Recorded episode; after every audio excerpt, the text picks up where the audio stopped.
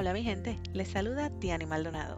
Convenimos de ahí, conversaciones con la diáspora latinoamericana. Pendientes a Venimos de ahí en Instagram y Facebook para más detalles, que aquí hablaremos de todo un poco. Cultura, salud mental, migración, arte, empoderamiento y mucho, mucho más.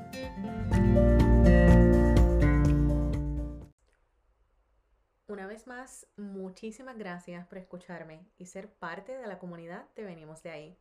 Les envío un beso y un fuerte abrazo. El terror de hablar en público siempre me ha detenido de compartir mis ideas. Me ha paralizado en la mejor oportunidad de brillar. En fin, me ha afectado negativamente de una y mil maneras. ¿Cómo es que Diani pasó de llorar en público cuando tenía que exponer en la escuela elemental e intermedia a tener un podcast? ¿Cómo superó el miedo escénico? Les confieso que no lo he superado del todo. Les estaría mintiendo si les digo que no me pongo nerviosa porque sí, el miedo está. Es más, ahora mismo siento el corazón que me tiembla un poco. La primera vez que recuerdo haber experimentado el frío olímpico y paralizante de hablar en frente de un público ocurrió a muy temprana edad. Fui seleccionada para participar de una competencia de letreo representando el Colegio Universitario de la Montaña a nivel nacional.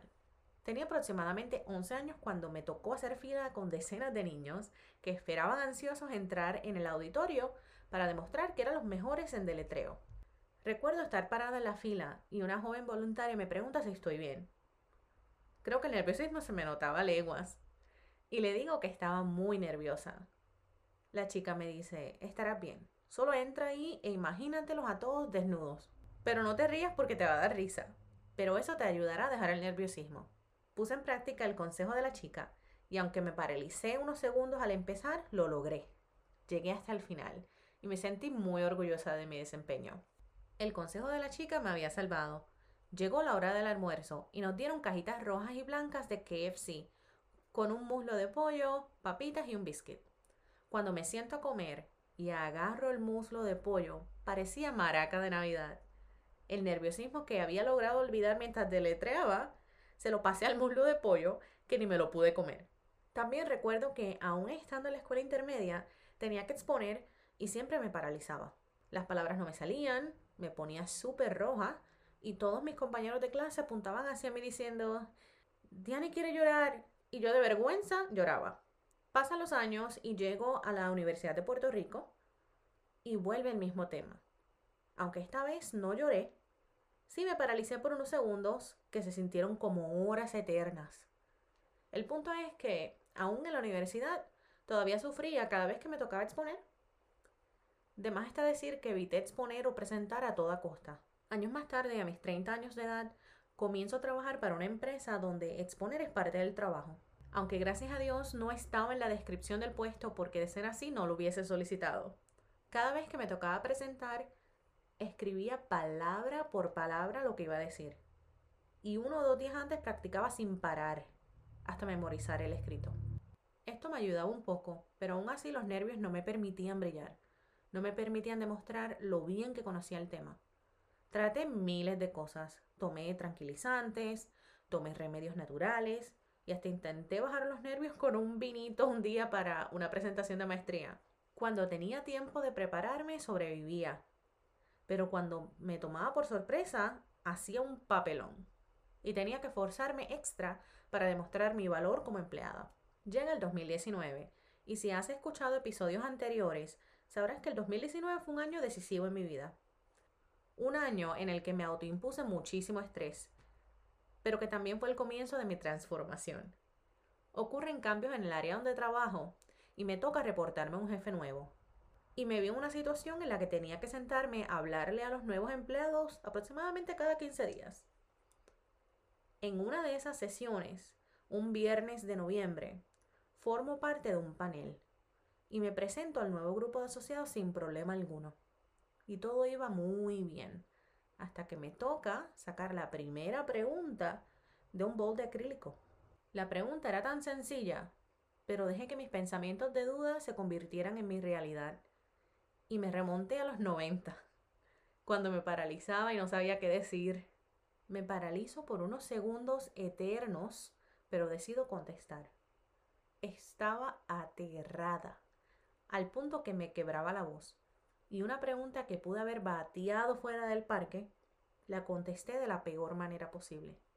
Lo que dije ni sentido hacía. Solo recuerdo las caras de los nuevos asociados, algunos asombrados, otros con pena y otros súper confundidos con la situación.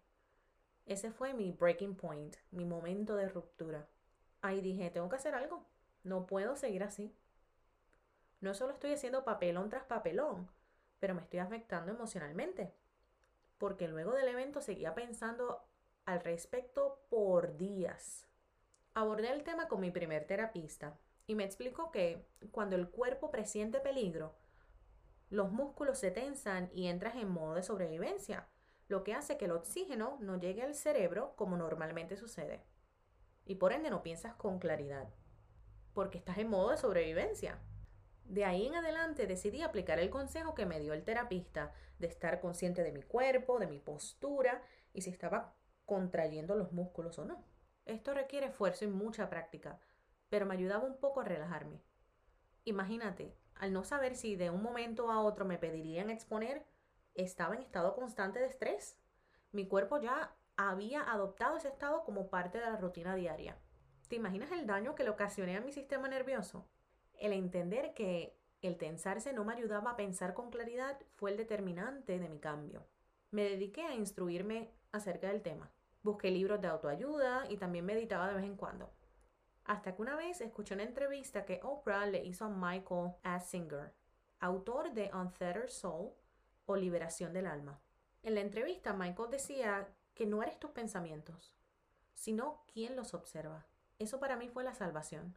No solo para ayudarme a exponer mejor, pero también para muchos otros aspectos de mi vida. Es decir, que la película que me invento antes de exponer, donde fracaso, no es cierta. No soy yo. Ah, qué chévere. Repito, Superar cualquier hábito requiere esfuerzo, práctica, y añado que también requiere desear un cambio. Pero saber que soy la que observa mis pensamientos fue una de las bendiciones más grandes de mi vida. ¿Cómo pongo en práctica esto? Me repito todos los días. Está bien sentir temor. Solo reconócelo y obsérvalo. Me digo, ok, estoy nerviosa porque me importa lo que hago y quiero hacerlo bien. Veo que estoy nerviosa, pero camino a través del miedo. Literalmente me hablo a mí misma, diciendo, veo que estás nerviosa y no paras de pensar en la situación. Acepto los pensamientos de miedo como el observador y me enfoco en la intención de lo que quiero lograr. Aunque sé que no soy mis pensamientos, esos pensamientos de ira, miedo y tristeza también reconozco que es tarea constante y que todavía me voy en viajes pensando y hago películas de acontecimientos que no han ocurrido aún. Por lo que trato de crear pensamientos donde soy la protagonista y salgo victoriosa. Otra práctica que recomiendo es cuidar las palabras que usamos y cómo hablamos de nosotros mismos. Por años dije que no soy buena oradora, que soy pésima para hablarle al público y por años me lo creí.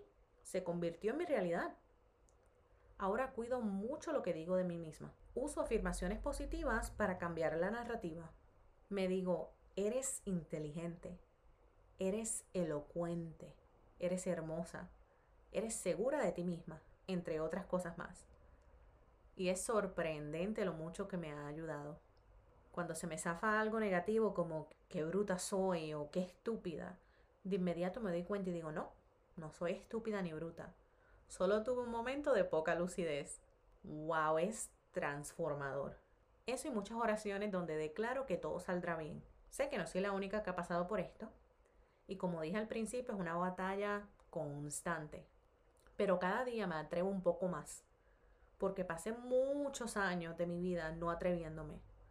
Y dejando pasar oportunidades y experiencias. Ya basta de eso. No más. Ahora salga como salga, me atrevo. Si te identificas con el tema de hoy o si has puesto en práctica alguna de estas cosas que les compartí, me encantaría escucharte a ti. Déjame un mensaje en Instagram, Facebook o por aquí a través de Anchor.